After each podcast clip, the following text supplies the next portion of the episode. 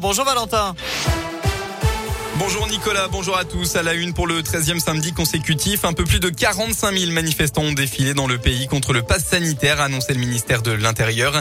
Un chiffre de participation en retrait une nouvelle fois par rapport à la semaine dernière. Et ça se ressent à Lyon. Hier, au départ des Brotteaux à 14h, ils étaient environ 500 à se rassembler.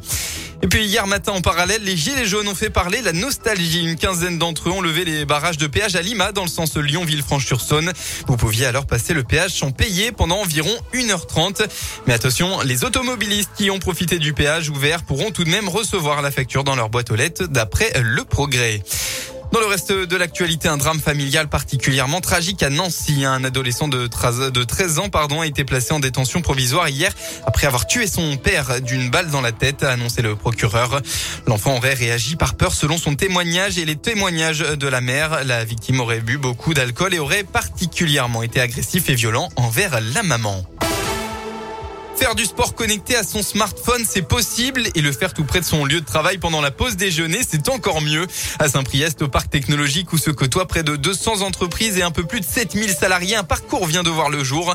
À l'initiative de ce projet, la ville de Saint-Priest, la métropole de Lyon et l'association des entreprises du parc technologique, dont Laurent Albiac est le président. On a la chance de travailler dans ces crânes de verdure. On a pu remarquer que des gens essayaient de pratiquer du sport entre midi et deux. Donc ça nous a donné l'idée de créer ce parcours de santé et euh, bien entendu comme on est dans le parc technologique de, le faire euh, connecter donc euh, de se mettre dans le digital. Quand vous arrivez vers un agrès, vous avez un, sur votre smartphone, vous avez une application et donc vous avez un coach virtuel qui va vous donner des indications pour réaliser les exercices à, à faire. Donc c'est ça qui est intéressant, c'est le fait de bénéficier d'un coach sur son application de smartphone. Le projet a coûté environ 90 000 euros. Ces parcours fonctionnent avec l'application Form City. Une dizaine de parcours sont proposés dans quelques villes de la région comme Lyon, Villeurbanne, Saint-Étienne ou Grenoble. On part sur les terrains en basket. Ils sont intenables depuis euh, le début de la saison. L'Asvel est à 4 victoires en 4 matchs, toutes compétitions confondues. Pardon. Et pour la troisième journée de championnat de France élite, les basketteurs villeurbanais vont affronter un gros morceau tout à l'heure. Ce sera le finaliste des playoffs de l'année dernière, Dijon. Coup d'envoi de la rencontre à 17h à l'Astrobal. En football, enfin, la France est en finale. Après avoir vaillamment battu la Belgique en demi jeudi dernier, les Bleus vont tenter ce soir de remporter la Ligue des Nations. Ce sera contre l'Espagne. Coup d'envoi à 20h45.